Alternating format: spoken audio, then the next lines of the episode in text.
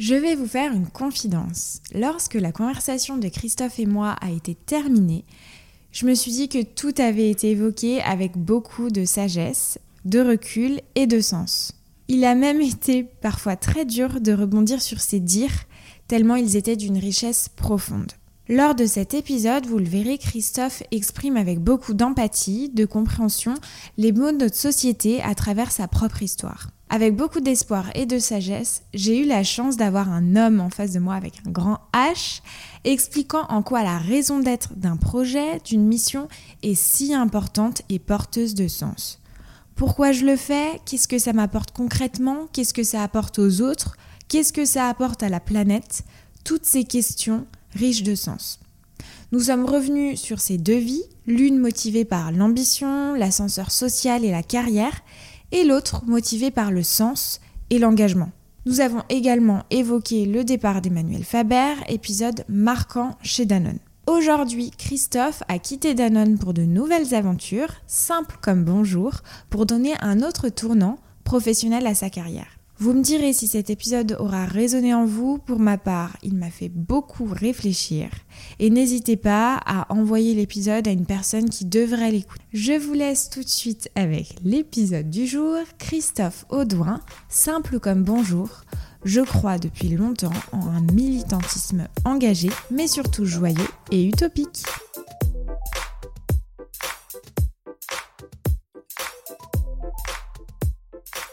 Je te propose quelque chose, je l'ai jamais fait, mais je me suis dit que ça pouvait être très sympa. Je vais te faire écouter un extrait et je vais te poser une question par rapport à ça. Ne prends pas peur. et tu vas me dire ce que t'en penses. Enfin, je te, poserai la question après. Alors moi, Christophe Audouin, ça a été mon deuxième chef quand j'ai commencé à travailler chez Danone. On travaillait chez les deux vaches. Et ça a été vraiment la personne qui m'a le plus inspiré depuis le début de ma carrière ce qui m'a donné envie de donner du sens dans ce que je fais, de mettre l'humain au cœur de tout et d'avoir de vraies valeurs. Et c'est ça qui euh, voilà, donne plein d'énergie dans les projets. Et c'est quelqu'un avec qui j'ai régulièrement échangé, que j'ai toujours suivi euh, bah de, bah de, près ou de loin, et, euh, qui m'a donné envie de faire aussi ce métier en fait. Alors c'est vrai que quand on entend ça, euh, je me dis bah, que je suis face à un manager euh, qui, a, été, qui est extrêmement inspirant. Et en fait, euh, c'est vrai qu'on est aussi dans un contexte particulier parce que voilà, on vit. La presse parle beaucoup de grandes démissions. Je pense que je t'apprends rien. Ou plutôt voilà la quête de sens pour de nombreux profils. Et du coup, je voulais te faire réagir par rapport à ça. Euh, quand on entend ça, voilà, comment un manager, un leader au sein d'une entreprise, euh, avec l'expérience euh, que tu as accumulée avec énormément de fonctions managériales, doit s'adapter? Est-ce qu'il faut s'adapter? Voilà, quel est ton point de vue là-dessus? Je commence, j'attaque dans le dur, hein, direct. Merci, merci Salomé, et très sympa d'avoir écouté cette, ce petit interview de Quentin, effectivement, qui m'a marqué aussi. Et on garde des contacts tous les deux. Alors oui, comment on s'adapte euh, à, à, ce qui est en train de se passer?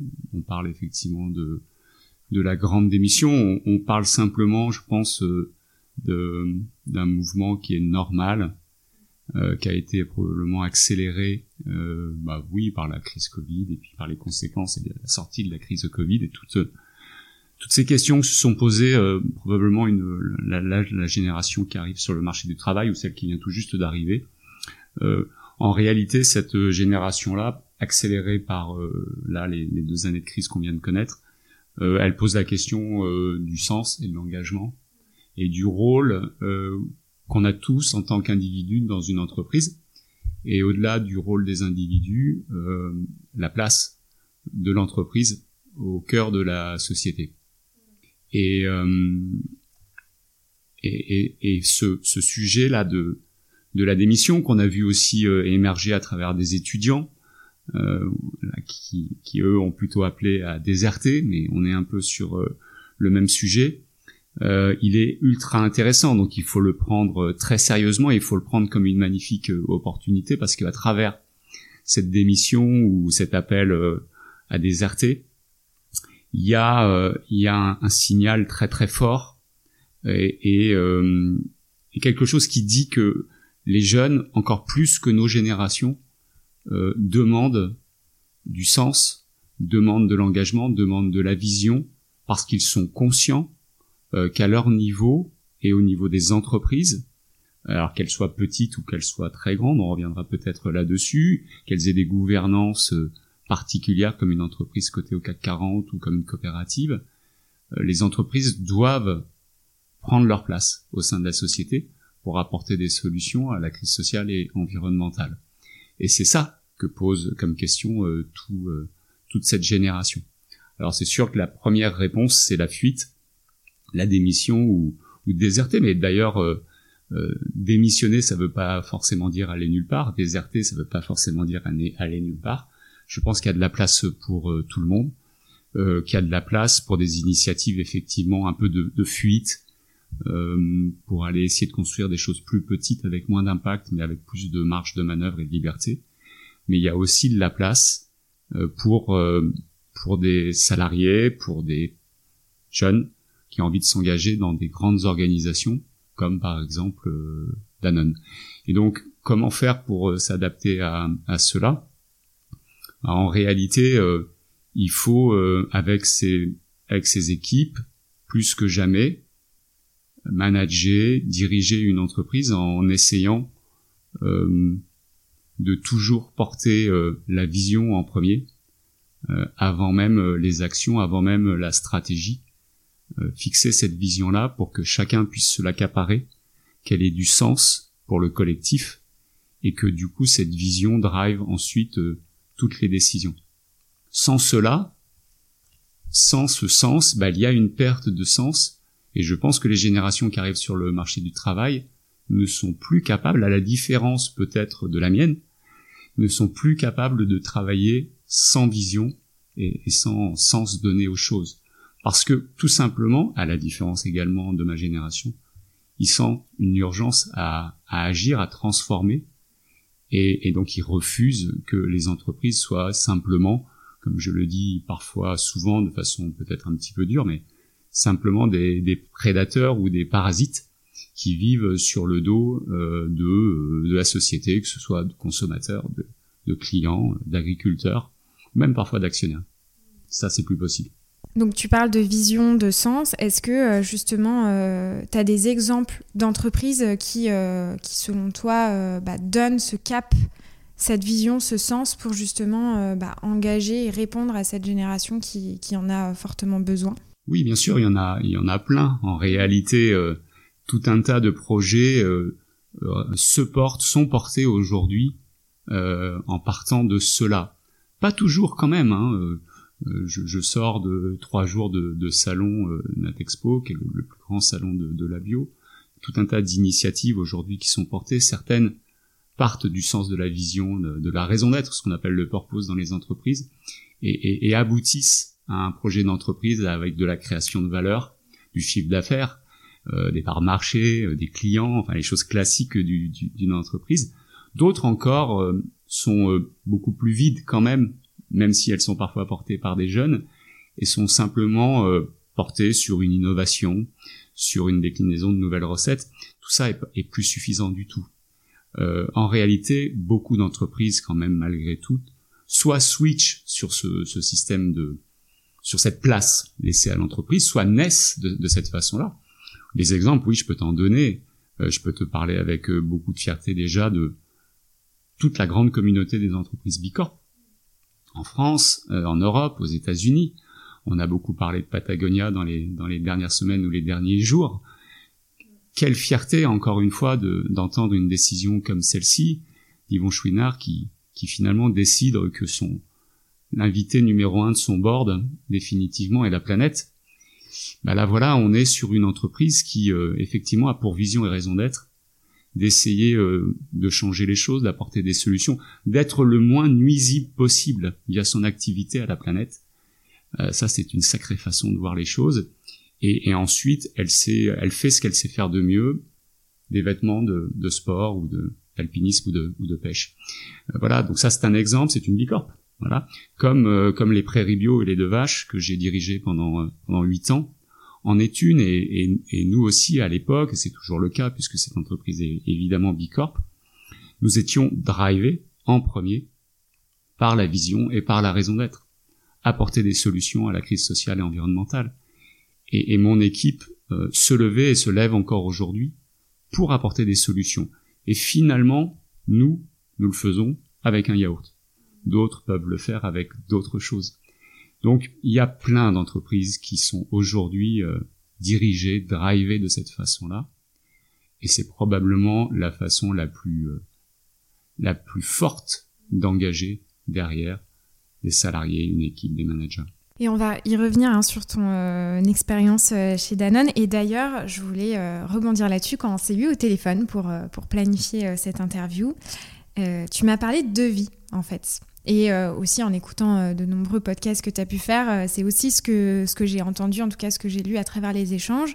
Une vie où tu étais plutôt dans le modèle d'un homme bah, carriériste pour évoluer, donc très centré sur la carrière professionnelle et une autre vie portée sur l'engagement, le bien des hommes et le bien pour la planète. Est-ce que tu peux nous en parler euh, de euh, quel a été, est-ce qu'il y a eu un déclic? Quel l'a été? Quel moment de ta vie Qu'est-ce qui a fait finalement que euh, bah il y a eu ce, changement de vie? Et est-ce que je suis dans le vrai déjà pour ces deux vies? Parce que si ça se trouve, pas du tout. Non, c'est vrai, c'est tout à fait exact. et, et peut-être ce qui m'est arrivé, d'abord est, est une assez fidèle retranscription de ce probablement ce qu'on est tous, euh, collectivement ou individuellement, c'est-à-dire que on, peut, on peut parfois euh, euh, exercer des fonctions dans une entreprise, avoir des responsabilités avec un agenda qui est particulier, et, et c'est pas scandaleux ou d'avoir fait cela parce qu'on est dans une situation donnée, un environnement donné.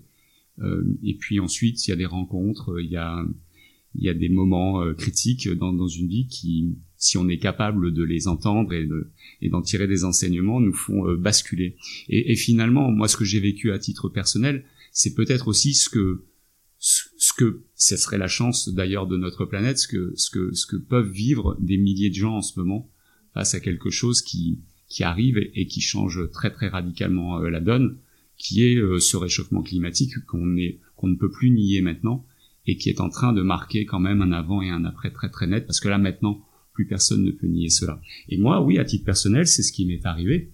Euh, alors c'est un, c'est complètement personnel, mais euh, c'est vrai que le début de ma carrière euh, professionnelle, comme d'ailleurs ma vie euh, personnelle, on va dire 20 ans, voire même 15 ans à, à quasiment une quarantaine d'années, a été euh, le parcours bah voilà d'un jeune euh, de la génération euh, des années 90 bercé ça paraît caricatural mais c'était ça à l'époque le discours dominant de, de l'ambition dans une entreprise mais c'est un peu les années tapis c'est ces années-là où où en fait on rêvait je rêvais comme les autres de faire une carrière dans une grande entreprise il fallait rentrer dans une très très belle entreprise parce qu'on savait qu'on pouvait euh, bénéficier de l'ascenseur euh, social de cette boîte parce que cette boîte était dynamique, prenait des parts de marché, était en croissance et tout cela était juste normal, était ok. Euh, c'était ça qu'on allait chercher. Moi en plus j'étais assez compétiteur et sportif, donc tout ça était assez aligné avec ce que j'aimais. J'aimais la performance, j'aimais dépasser en, en, permanence les limites, les challenges, gagner, être le premier, euh, évidemment aussi avoir des responsabilités de manager et d'entraîneur. J'aimais beaucoup ça et Danone m'a offert cela. Et j'ai fait tout cela, comme je pratiquais d'ailleurs une activité sportive, sans réellement me poser la question fondamentale du sens. On en revient toujours à ça. Et de, finalement, tout cela, ça sert à quoi? Je me suis jamais réellement posé la question, où j'étais vaguement bercé par euh, une sorte de euh, une sorte de récit euh, voilà, sur l'histoire de Danone, sur le double projet social et économique de, de, la famille Ribou. Cela me suffisait à finalement me lever tous les matins pour aller dans les magasins ou aller voir des clients et, et gagner de la part de marché. Et puis, quasiment au, même moment, dans les mêmes années, j'ai eu à, à, la fois en fait un pépin de santé. Euh, voilà, c'est les, les, années où justement euh, je suis rentré euh, chez, les deux vaches, à la fois un pépin de santé et j'ai rencontré une personne extrêmement inspirante. Et ces deux événements quasiment concomitants ont complètement changé ma vie. Ce pépin de santé, il a évidemment pas changé grand-chose à mon ambition professionnelle, mais il m'a fortement pénalisé d'un point de vue sportif, et notamment sur ce qui était ma passion depuis des années, qui était la course à pied. J'ai eu un problème pulmonaire, bon, sans conséquence par la suite. Euh, la seule conséquence, c'est que j'ai perdu une, grande partie de ma capacité euh, respiratoire. Et euh, les courses et les marathons que je faisais, voilà, à une vitesse relativement bonne, bah, il a fallu quasiment du jour au lendemain, soit que je me dise qu'il fallait que j'arrête de courir, soit, ce qui est encore mieux, que je cours, mais potentiellement pour des raisons différentes ou pour ou pour atteindre un but un peu un peu différent. Et ça a complètement changé ma façon de courir, mais parce que simplement je n'avais plus le choix. Et, et c'est potentiellement ce qui est en train de nous arriver face au, au, dérèglement euh, climatique en fait. Et, et donc l'idée évidemment, c'est pas de s'arrêter de vivre ou d'arrêter quelque chose qu'on aime, mais c'est de se poser la question du sens et de pourquoi on le fait. Donc auparavant, je courais pour la pour le temps, pour les performances, pour faire des marathons en descendant hein, sous euh, certaines barrières horaires. Tout ça, je n'ai plus pu le, faire, donc j'ai couru pour d'autres raisons. Et je me suis dit qu'au lieu d'essayer d'aller toujours plus vite, l'idée était peut-être d'aller toujours plus loin euh, et d'essayer d'être durable plutôt que d'être rapide. Et voilà, je, doucement, je me suis mis à faire euh, du, du trail, à courir euh, en montagne et dans les chemins, à faire un peu de dénivelé, à ne pas regarder ma montre et à, et à prendre plus de plaisir à courir avec les autres et notamment avec mon épouse. Voilà. Et au même moment, en fait, euh, au même moment de cette remise en question sportive, j'ai eu la chance de rencontrer un patron extrêmement inspirant, qui est Gary Richberg, qui est le fondateur de Stonyfield Farm aux États-Unis, euh, qui est également une B Corp, et qui, euh, bah voilà, qui est proche de toute cette génération de patrons euh, des années 70-80, dont Yvon Chouinard fait partie aussi, ils sont même amis. Et, et, Gary m'a complètement éclairé sur la façon justement d'être un d'être un manager dans une entreprise, d'avoir des responsabilités et de mener le projet d'une entreprise uniquement drivé par la raison d'être et la vision. Est-ce que tu peux nous parler de cette rencontre justement? Tu as peut-être une anecdote ou des choses qui sont particulièrement marquées justement? Oui, bien sûr, parce que ces rencontres, elles sont, euh, elles sont parfois brèves. Gary venait une à deux fois par euh, an euh, en France. Il continuait à nous, à nous aider puisque son entreprise avait été vendue à, Danone et il fait partie de ceux qui ont qui ont contribué à faire naître euh, ce projet euh, magnifique qui est, qui est les deux H. Donc euh, il arrivait qu'ils viennent et, et, une année, moi j'étais là depuis à peine six mois comme directeur commercial. Euh, il est revenu pour les fêtes de Noël, euh, pour faire une réunion, tout ce qui est plus classique, pour nous aider, en nous offrant à chacun d'entre nous, on n'était pas nombreux, on était quatre à l'époque, toute petite entreprise chez Danone, des fourrures polaires Patagonia on en revient encore à Patagonia, mais ça c'était il y a presque 15 ans. Et, euh, et en nous offrant cette fourrure polaire, euh, il nous a expliqué ce que, ce que cette entreprise absolument dingue avait fait quelques mois, enfin quelques semaines auparavant, lors du Black Friday à New York. Voilà, Patagonia avait décidé lors du Black Friday, de, on connaît tous cette histoire, de, fermer ses magasins, euh, d'afficher partout euh, Don't buy this jacket et d'expliquer pourquoi il n'est pas forcément nécessaire de renouveler sa fourrure polaire Patagonia, simplement déjà parce qu'elle avait été conçue pour être durable, qu'elle pouvait durer des années, qu'elle pouvait même être réparée. Donc c'était pas la peine de se trouver dans les magasins pour pour acheter une nouvelle une nouvelle veste. Bon, ce, ce récit, cette illustration euh, a été pour moi, mais d'une évidence absolument magnifique sur euh, la possibilité peut-être, je dis peut-être parce que je, je, je suis pas encore certain que ce soit possible, euh, la possibilité peut-être de pouvoir à la fois réconcilier euh, la performance d'une entreprise, euh, gagner des clients, se développer, et des postures en termes de décision pour le climat et pour les hommes qui sont extrêmement courageuses et complètement à contre-courant. Et cette décision-là, comme toutes celles que Patagonia a pu prendre, elles m'ont énormément inspiré et elles ont drivé quasiment toutes les décisions collectives qu'on a prises ensemble chez les 2H. J'allais poser une question d'ailleurs en ce sens parce que euh, bah, sur ce podcast, il y a beaucoup de jeunes qui nous écoutent, qui sont très sensibles euh, au climat. Alors ça ne veut pas dire que les autres générations ne le sont pas, mais on sait que, euh, bah, on en a parlé, il y a une génération, une jeune génération très très engagée.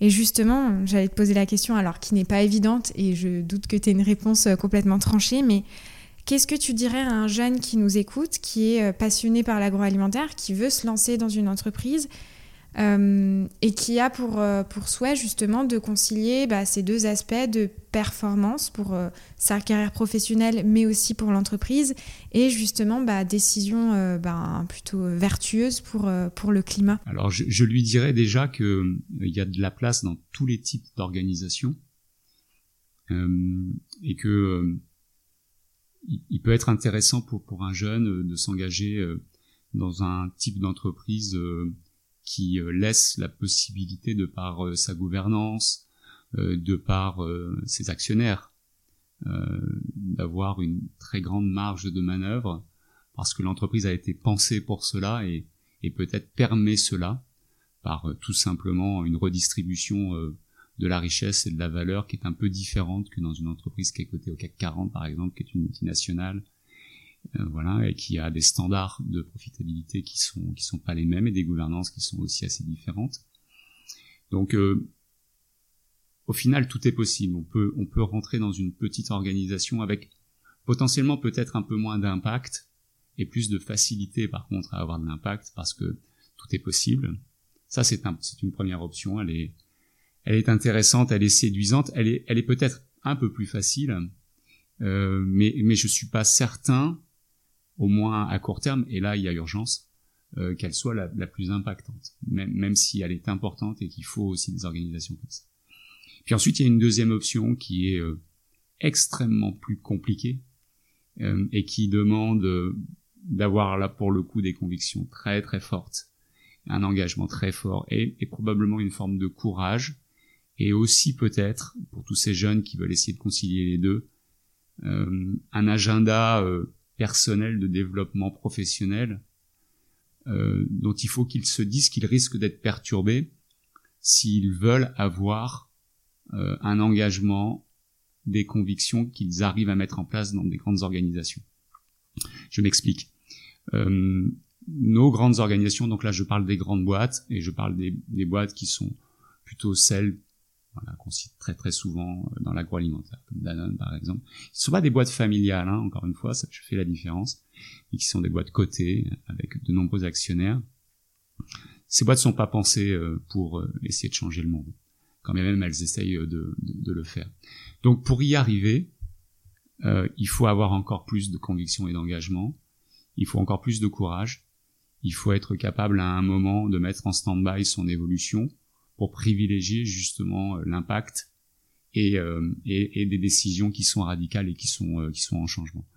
Ce sont des décisions comme celle-ci qu'on a qu'on a prises pour certains d'entre nous sur le comité de direction de lait de vache. On a préféré ne pas progresser, ne pas prendre des opportunités, et Dieu sait qu'il y en a chez Danone, comme je l'ai fait dans les 15 premières années de ma carrière, pour travailler sur le projet et faire en sorte qu'à un moment ou à un autre, il ait de l'impact au sein d'un grand groupe euh, comme Danone. Et si nous y étions restés 18 euh, mois ou 24 mois sur un poste, comme c'est souvent le cas dans la plupart de ces grandes entreprises, nous n'aurions probablement pas eu l'impact et la possibilité de transformer Danone comme nous l'avons fait. Donc ça, c'est un, c'est un conseil que, que, que je donne à, toutes ces, à tous ces jeunes qui sont attirés par ces grandes entreprises-là. C'est possible, il faut le faire. Je pense que ça demande beaucoup plus d'énergie que dans une toute petite entreprise. Ça demande également un sens politique et une compréhension des interactions avec toutes les toutes les organisations d'une grosse entreprise comme Danone, beaucoup plus euh, affinées, beaucoup plus beaucoup plus euh, tactique. Mais au final, je pense que c'est possible d'arriver à transformer ces grandes entreprises. ça me fait beaucoup réfléchir. En tout cas, je te propose qu'on parle euh, bah, de ta vie professionnelle, parce que c'est vrai que je suis rentrée tout de suite dans mes questions et j'en avais plein. Christophe, tu as commencé sur le terrain. Alors, euh, ça nous fait un point commun de plus sur la zone de Saint-Etienne. Donc, moi aussi, j'ai été euh, deux ans sur le terrain sur la zone de Saint-Etienne. Quand tu étais sur le terrain, qu'est-ce que tu retiens de cette expérience Et est-ce que, à l'époque, même si je, je pense avoir la réponse, les magasins étaient sensibles aux, problématiques environnementales Est-ce que c'était des choses qui étaient abordées ou absolument pas? Je me doute. Et qu'est-ce que tu dirais encore une fois, parce que aussi il y a beaucoup de commerciaux qui écoutent, qui peinent peut-être à faire rentrer aussi des produits vertueux dans le contexte actuel dans lequel on est? Ouais. Je, ne savais pas, Salomé, que tu avais commencé. Eh ben oui, maintenant tu le sais. Sur Saint-Etienne. euh, oh, j'ai euh, vraiment beaucoup aimé ces, ces premières années euh, sur le terrain. Et alors, parce, parce que parce qu'elles étaient, euh, elles me ressemblaient tellement euh, par rapport à ce que j'avais envie de faire sur ces premières années chez Danone. Moi, j'ai adoré, euh, j'ai vraiment adoré. Ça en était même déraisonnable sur des choses qui sont pas possibles, plus possibles maintenant, sur des cadences de travail, travailler la nuit pour faire des implantations.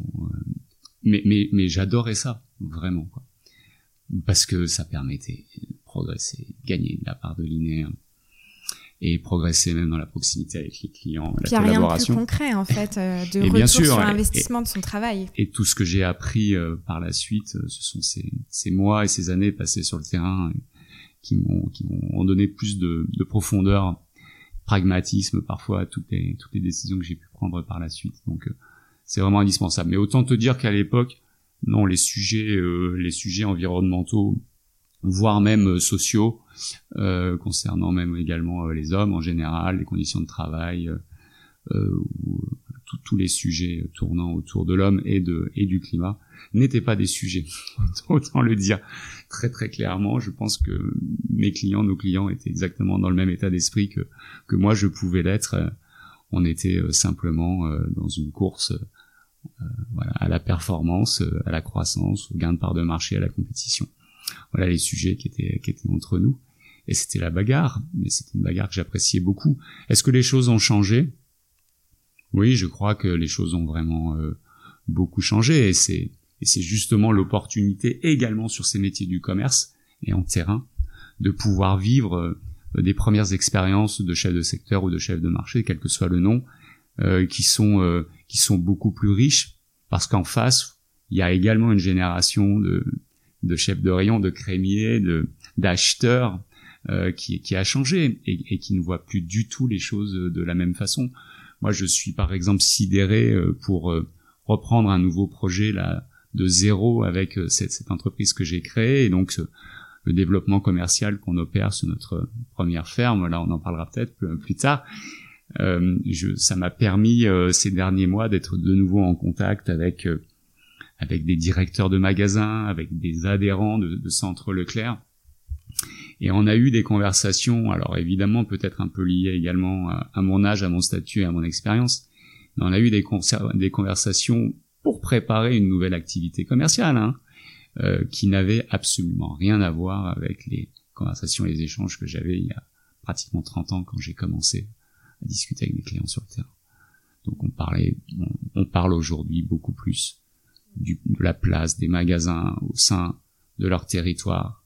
Quand on parle avec des adhérents Leclerc des alliances locales, par exemple, ça a vraiment un sens. On n'est pas sur une sur de la cosmétique euh, marketing ou, ou, commerciale. On est sur des vraies convictions de, de ces gens-là, car ils savent qu'ils sont au milieu d'un territoire d'acteurs, d'agriculteurs, et qu'il est nécessaire de, vivre avec eux et de faire en sorte que que la valeur qui est créée par tout le monde soit, soit mieux distribuée autour de ces, de ces lieux de vie qui sont ces magasins.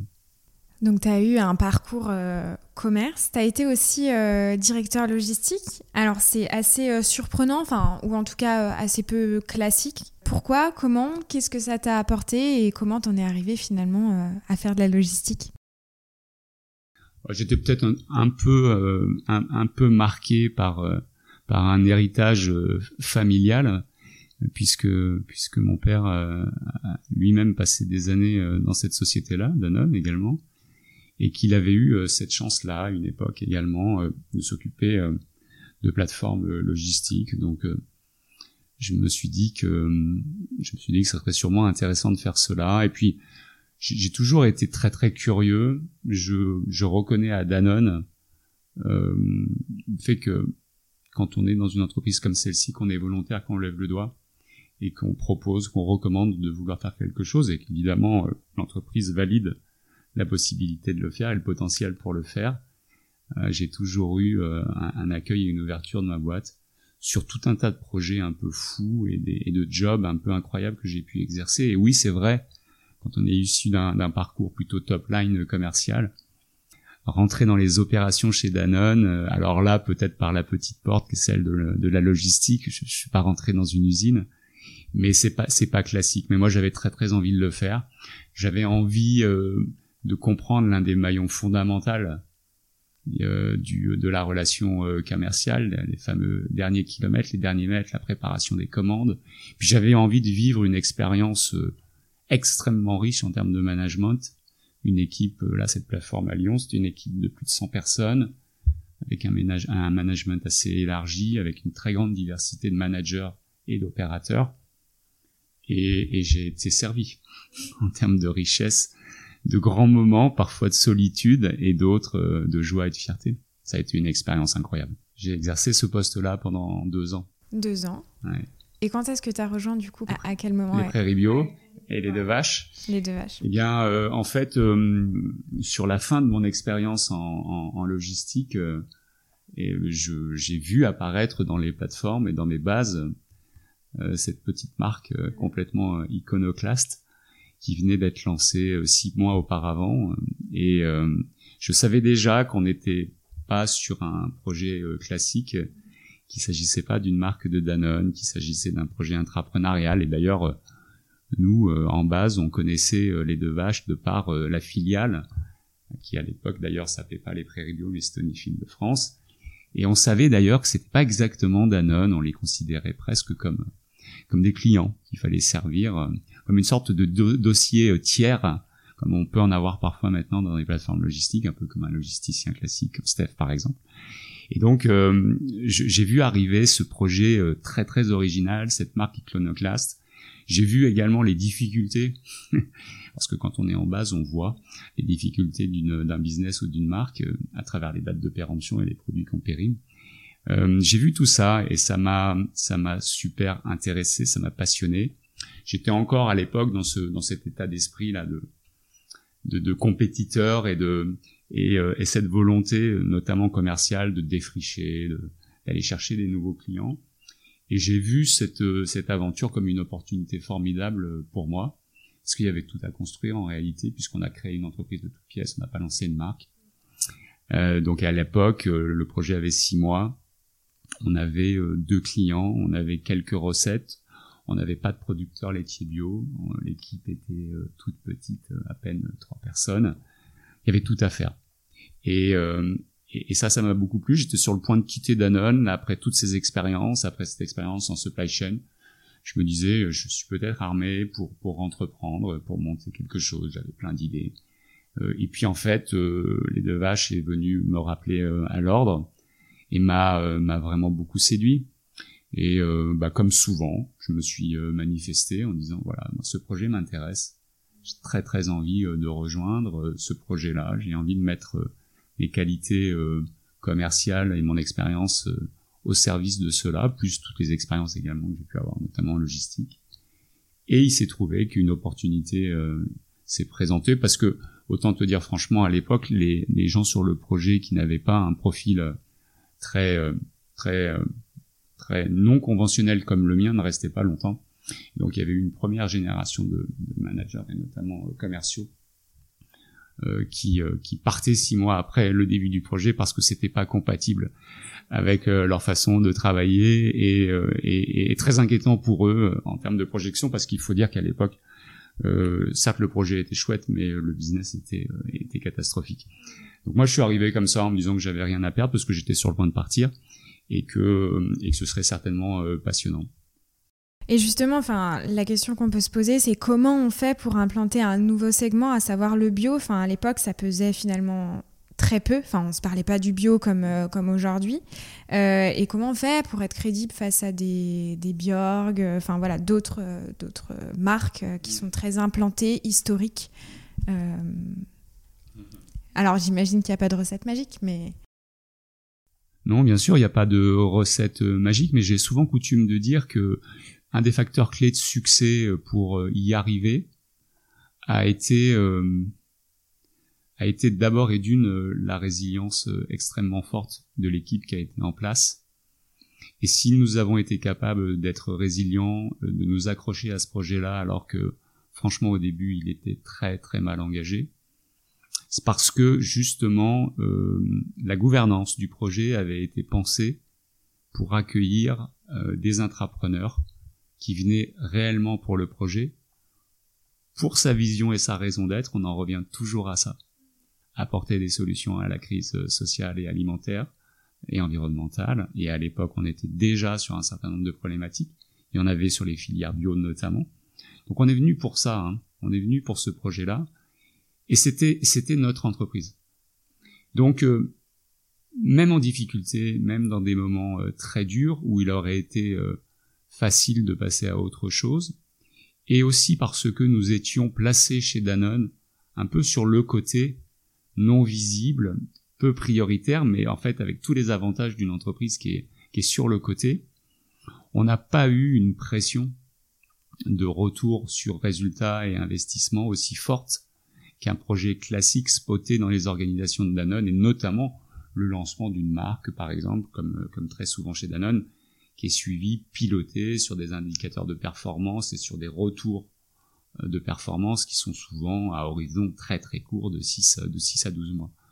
Nous on était on était en marge, on était sur le côté de par notre organisation d'entreprise euh, qui était sortie un peu de, de Danone. Donc en fait euh, le fait d'être caché, d'être loin, d'accepter d'ailleurs de pas être visible. Et c'est pour ça que je te disais tout à l'heure, il faut parfois, pour réussir des projets et pour transformer les choses, mettre de côté son agenda politique et son ambition euh, personnelle pour servir une ambition collective et un projet comme celui-ci.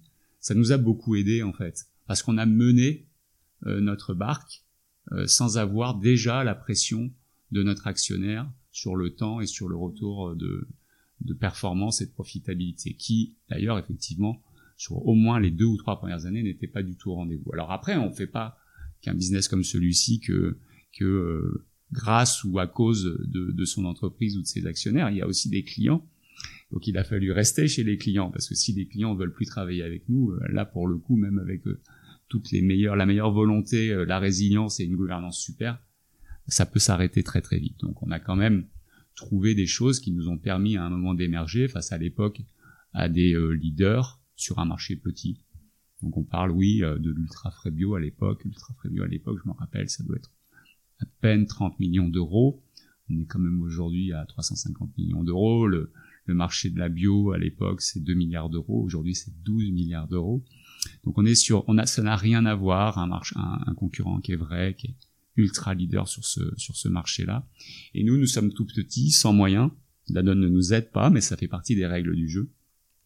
Et donc il faut s'accrocher et, trouver quelque chose.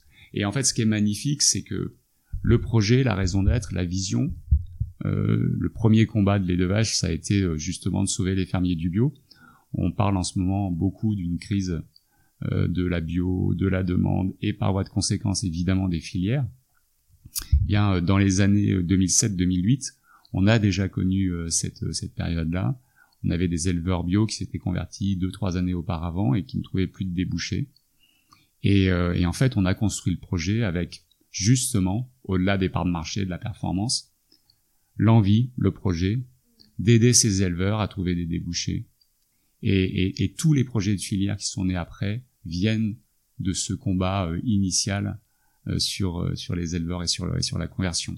Et, avec ce projet-là, on a construit un récit avec les clients euh, qui a apporté tant bien sûr sur le positionnement de la marque, de joyeuses militantes d'un monde plus bio, quand euh, quand la bio à l'époque et encore aujourd'hui les sujets du climat sont souvent des sujets qui sont euh, des sujets sérieux, des sujets où on se fait peur, où où on interdit les choses, où on où on est contre, voilà, où où on est prêt à punir pour obliger les gens à faire les choses, eh bien Déjà à l'époque, c'est très actuel de, dire ça aujourd'hui, déjà à l'époque, les deux vaches sont arrivées pour euh, parler à tout le monde, et notamment aux consommateurs, sur un ton qui était un ton joyeux, décalé, tout en étant extrêmement sérieux et engagé sur le cahier des charges et sur les combats pour les filières.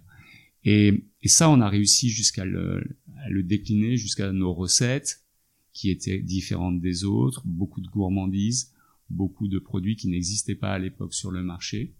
On a apporté cette, cette générosité, cette joie, cette gourmandise à un marché qui était plutôt un marché d'experts, euh, d'entre-soi et de personnes qui euh, cherchaient des produits qui parfois, euh, quand on rentrait dans un magasin bio, dans un supermarché, intimidaient ceux qui ne les connaissaient pas. Et grâce à ça, tout doucement, avec le temps, et sans avoir la pression du temps de Danone, on a réussi doucement à décoller et à prendre notre place.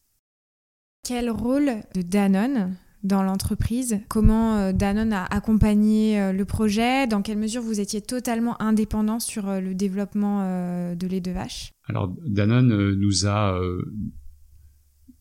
Danone ne nous a pas accompagnés, mais a laissé le projet possible au sein de Danone. Et je le dis très souvent, c'est c'est le, le, génie de, de cette entreprise d'avoir permis un projet aussi euh, complexe et, euh, novateur à l'époque euh, de l'avoir laissé possible. Je dis novateur parce que franchement à l'époque, déjà aujourd'hui, peu d'entreprises sont en réalité complètement drivées par, par la vision et la raison d'être, mais, mais il y a 15 ans encore moins. Donc on était sur quelque chose de complètement novateur, mais que, que Franck Ribou, à l'époque, a été cherché chez Stonyfield et a voulu ramener en France avec le projet de lait de vache. Et c'est le mandat qu'il a donné à l'époque à l'équipe, à Anne Thévenet, qui a été celle qui a pensé au projet, et à Gary Schberg. C'est comme ça qu'on est, qu'on est parti. Et Danone nous a laissé faire. On a été euh, sûrement beaucoup protégés, notamment par, euh, bah, justement, par le président à l'époque, comme on l'a été ensuite euh, avec Emmanuel Faber de, de, la même façon. Et, et Danone nous a laissé gérer ce projet iconoclaste, incroyable, qui parfois était même pas compris des Danoneurs eux-mêmes, euh, nous a laissé faire en, en nous accordant euh, la confiance et le temps nécessaire pour porter un projet qui de toute façon n'était pas classique. Donc ça, c'est une chance magnifique. Et, et ce qui a été fait au-delà de la volonté, de, de, de la protection euh, d'un grand patron, c'est pas suffisant en réalité ce qui est absolument génial euh, sur ce projet-là chez Danone, c'est que cette fameuse gouvernance qui permet justement de transformer les choses. Et donc ça, c'est vraiment le conseil que je donne à tous les intrapreneurs dans les entreprises qui veulent essayer d'avoir l'impact. Le projet est important, les gens qui travaillent sur le projet l'est aussi, mais le cadre et la gouvernance du projet l'est encore plus. C'est-à-dire qu'il est illusoire de penser qu'on peut faire des choses différentes avec beaucoup d'impact qui transforment réellement la société dans des organisations qui sont les mêmes qu'avant. C'est, c'est, pas possible. Et donc à l'époque sur les deux vaches, c'est ça qui a été euh, réfléchi de façon absolument euh, géniale.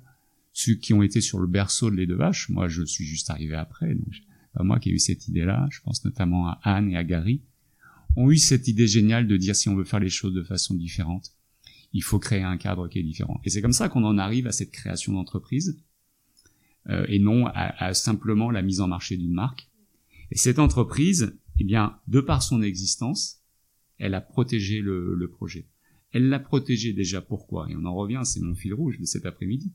Parce que une marque, même si on parle beaucoup de purpose de marque, tout ça n'est, tout ça n'a pas beaucoup en réalité de, de valeur.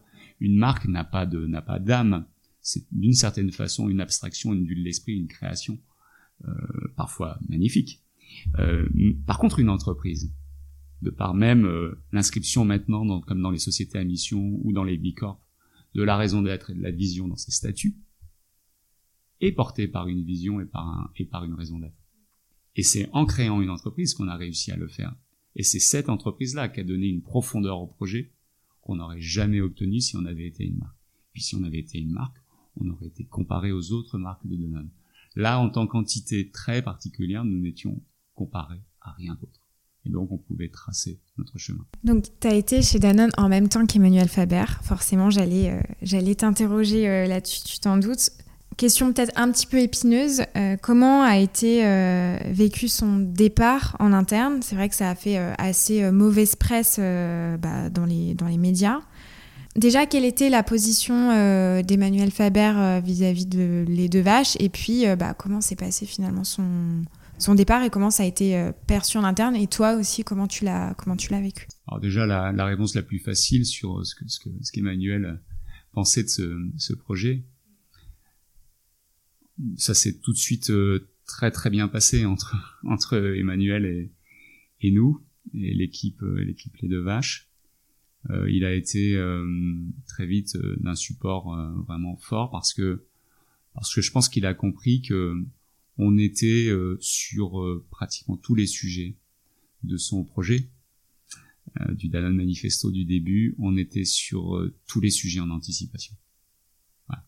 Que ce soit ceux des filières en agriculture, que ce soit ceux du changement des méthodes d'agriculture et le projet qu'ensuite il a il a fait émerger via l'agriculture régénératrice, euh, que ce soit la façon euh, d'imaginer une organisation dans une entreprise et euh, l'intrapreneuriat, les organisations libérées, que ce soit sur la façon de communiquer auprès de nos consommateurs et la place qu'on accorde à une consommation en pleine conscience, la non-influence, l'absence de séduction et essayer d'être le plus le, plus transparent possible dans, dans ce qu'on essaye de passer comme message aux, aux consommateurs. Tout, tout ça, il s'est dit, je, je, je dois aider cette organisation-là parce qu'elle est sur les postes avancés de tout ce qui fera le Danone de, dans dix ans euh, et que j'essaye de construire. Quoi. Donc, euh, il a voulu nous aider pour que on serve d'exemple à tout un tas de sujets importants de transformation euh, de, de, Danone. Le, le, plus bel exemple, parce qu'il est aujourd'hui le plus visible et le plus facile à comprendre, puisque Bicorp commence à être avoir une certaine notoriété, mais Bicorp est exactement le, très très bon exemple. Euh, avant que avant que Bicorp arrive chez Danone, on a été nous les pré les premiers à, prendre ce sujet-là, à vouloir être certifiés parce qu'on était connectés avec cette communauté d'entreprises françaises pionnières euh, comme euh, Nature et Découverte ou la Camif. on était connectés à ces boîtes, on était connectés à ces entreprises américaines comme Stonyfield ou comme ou comme Patagonia. Et c'est nous les premiers qui avons parlé de, de Bicorp euh, chez Danone, qui avons voulu être certifiés, qui l'avons été d'ailleurs. Et, et c'est par cette première certification que qu'Emmanuel a souhaité que toutes les entreprises, euh, toutes les filiales de Danone soient, soient certifiées. Et c'est quasiment le cas maintenant partout dans le monde. Et c'est le cas, par exemple, de toutes les filiales françaises. Euh, voilà. Donc voilà, sur une, un exemple comme celui-ci, on a apporté cela et et Emmanuel euh, s'est servi de ces sujets d'anticipation pour euh, avancer euh, très très vite sur sur ces sujets d'impact, de raison d'être grâce grâce à Bicorp. Après, comment ça a été vécu? Bah oui, évidemment que ça a été mal vécu par beaucoup de Danoneurs hein, déjà, notamment les jeunes générations et, et tous ceux, on va pas se cacher, nombreux qui, étaient rentrés chez Danone aussi pour Emmanuel Faber, et, et, nombreux dans mon équipe étaient euh, faisaient partie de, de cette de cette catégorie là et donc oui pour l'équipe à, titre précis euh, sur les pré ça a été quand même un, une forme de traumatisme de voir partir euh, Emmanuel. Euh, voilà il y a eu un moment il y a eu un moment difficile de doute. Est-ce que est-ce que Danone va continuer à, à, être ce qu'était Danone avec Emmanuel?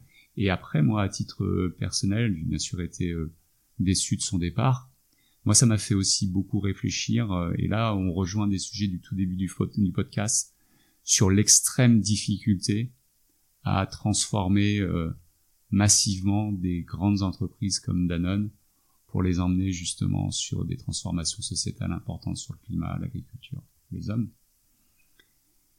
Même tout Emmanuel Faber qu'il est, même avec euh, le charisme et, euh, les qualités euh, de vision et d'embarquement qu'il qui, a, d'une certaine façon, il s'est retrouvé en situation d'échec, avec l'obligation à un moment de, quitter, et il n'a pas réussi à aller au bout de, son, de son projet, ou dit autrement, peut-être certains l'ont empêché d'aller au bout de ce projet-là.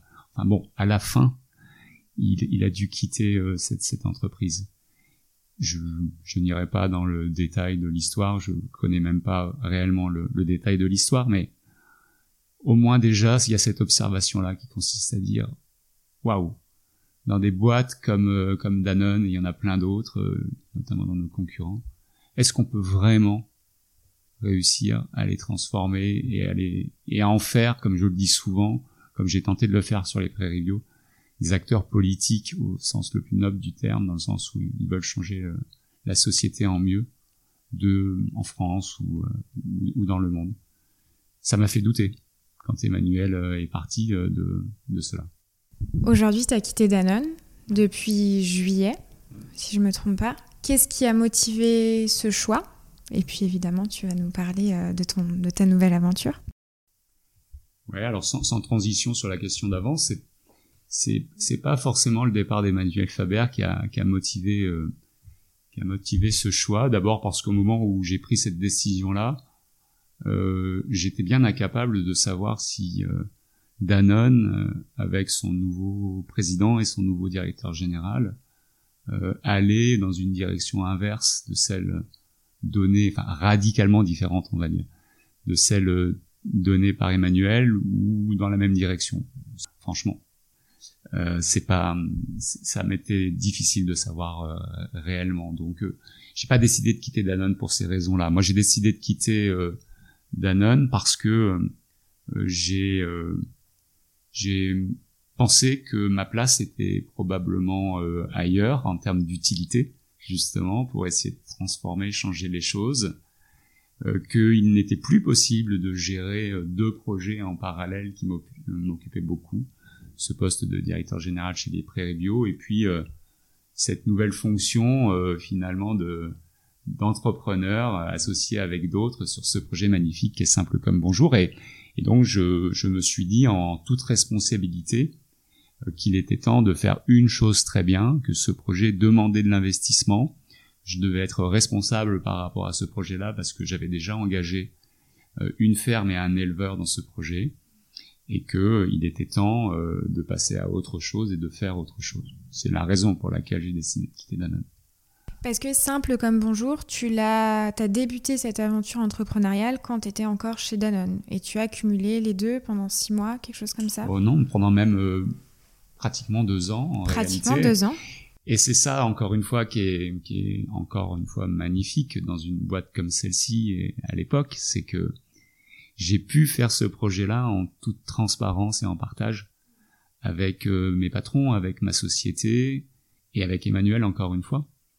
Euh, ce projet-là, il est, euh, je vais aller rapidement, mais il est né à l'origine chez les Prairies Bio, chez les Deux Vaches. C'est un, un, projet qu'on a porté pendant des années, qu'on a voulu faire aboutir, qui avait comme vocation, encore une fois, parce que tout part des filières et de cette volonté de changer les choses, d'essayer d'apporter une solution au non-renouvellement des générations et au problème de reprise des fermes laitières en Normandie, partout en France, en bio ou en conventionnel.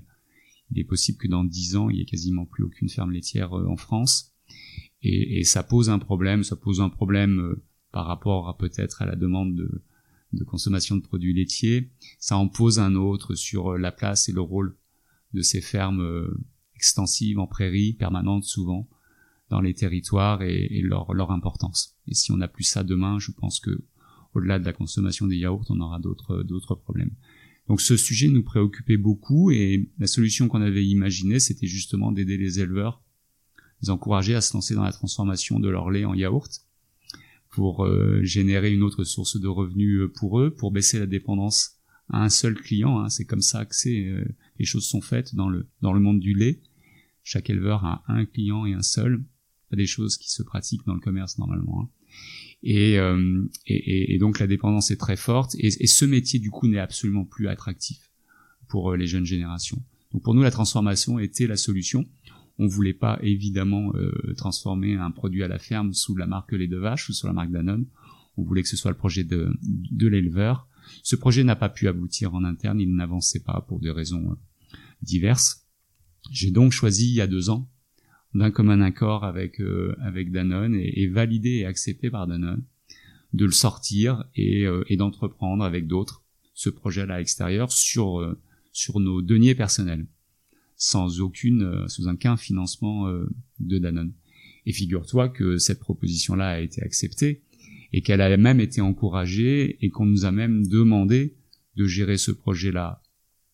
Oui, bien sûr, mais de rester également sur nos responsabilités, notamment les miennes comme directeur général des, des Prairies Bio.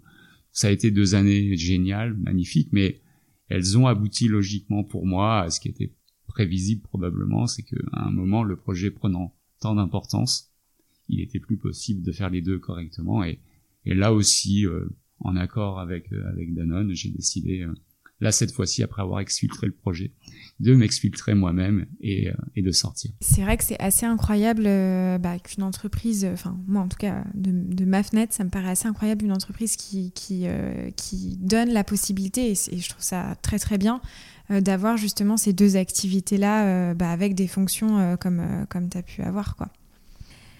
Écoute, euh, on arrive euh, à la fin de, cet épisode. Je voulais juste te faire réagir sur un post euh, que tu as publié sur LinkedIn. Et je vais te, je vais te citer une phrase qui me parle beaucoup. Tu as dit Je crois depuis longtemps en un militantisme engagé, mais surtout joyeux et utopique. Rêver du monde de demain en mieux. Est-ce que justement euh, c'est en ce modèle qu'on trouvera peut-être euh, la réponse de euh, cette fameux équilibre entre bah, ce, cette société, ce contexte un petit peu compliqué, et puis bah, relever les challenges finalement bah, de l'environnement qu'on a, qu'on a aujourd'hui et qui sont assez urgents? Ah Oui, Salomé, j'en suis convaincu. C'était déjà le l'anticipation absolument géniale du projet il y a 15 ans de l'élevage parce que finalement quand je dis ça je suis quand même un peu quand même toujours sur ces deux joyeuses militantes d'un monde plus bio euh, à l'époque c'était ça, ça, voulait dire quelque chose. Aujourd'hui c'est juste en fait nécessaire. Et, et pour moi de plus en plus je, je pense que c'est la seule voie possible pour engager euh, la transformation et pour euh, se donner une chance à un moment que massivement les choses bougent et que collectivement les gens se, se, se, mobilisent. La situation est trop anxiogène, dramatique, compliquée pour euh, continuer à, euh, à, culpabiliser les gens, euh, à leur demander euh, de ne pas faire certaines choses ou, ou à les empêcher d'eux ou à, ou à donner des leçons sur. Euh, tout ça, ne, tout ça ne marche plus. Tout ça ne marche plus, tout ça est contre-productif tout ça produit euh, du déni, du rejet, euh, une réaction euh, parfois même, comme on l'a souvent sur les débats autour de l'écologie ou des, ou des, ou des politiques engagées dans l'écologie, on a parfois de la caricature, qui est simplement une façon de finalement de répondre de, de, en se défendant sur un territoire qui n'est pas un bon territoire, ni de communication, ni derrière d'action. Je, je, je, pense que si on veut que arriver à mobiliser euh, massivement tout le monde, il faut imaginer euh, le monde de demain en, en mieux plutôt que de cesser de dire qu'il va être pire qu'aujourd'hui. Euh, se dire que tout ce qu'on va réussir à faire, à prendre en termes de décision, peut nous emmener vers quelque chose de génial. Euh, et que non, il n'est pas trop tard, et que, et que c'est la seule façon de, de faire. Et, et, du coup, il faut apporter euh, ouais, il faut apporter une vision positive, il faut apporter euh, de la joie, il faut, euh, je le disais euh, récemment à travers les discussions et, et, et, toutes les toutes les discussions qu'il peut y avoir aujourd'hui, par exemple sur le boycott de la Coupe du Monde au Qatar, plutôt que de dire qu'on boycotte la Coupe du Monde au Qatar, essayons plutôt de de dire ce qu'on fera pendant cette période-là à la place et toutes les choses intéressantes qu'il y a à faire. Ça revient au même, mais, mais on dit pas les choses de la même façon en réalité. Merci beaucoup Christophe. Où est-ce que euh, les auditeurs euh, peuvent te retrouver s'ils ont des questions ou même retrouver simple comme bonjour? Alors euh, moi déjà ils peuvent me retrouver assez facilement parce que je suis relativement présent sur les réseaux sociaux, sur LinkedIn et, et j'essaye le plus possible de, de répondre aux, aux, questions. Euh, donc là, il n'y a aucun problème. Et puis alors, euh, ils peuvent également retrouver mon numéro de téléphone sur sur tous les yaourts de la ferme des Glycines, puisque le service consommateur de cette marque que j'ai du coup lancé sur une première ferme en Normandie, le service consommateur, c'est moi qui le fais. Donc il y a mon numéro de portable sur tous les packs de yaourts. Donc ils peuvent aussi m'envoyer un SMS et, et m'appeler. Merci beaucoup. Merci beaucoup d'avoir été avec moi jusqu'à la fin de cet épisode. J'espère qu'il t'aura plu. N'hésite pas à m'écrire sur Instagram au nom de Sans filtre ajouté ou LinkedIn au nom de Salomé Charicton. Je réponds à tous les messages et je suis toujours super contente d'interagir avec vous. À bientôt!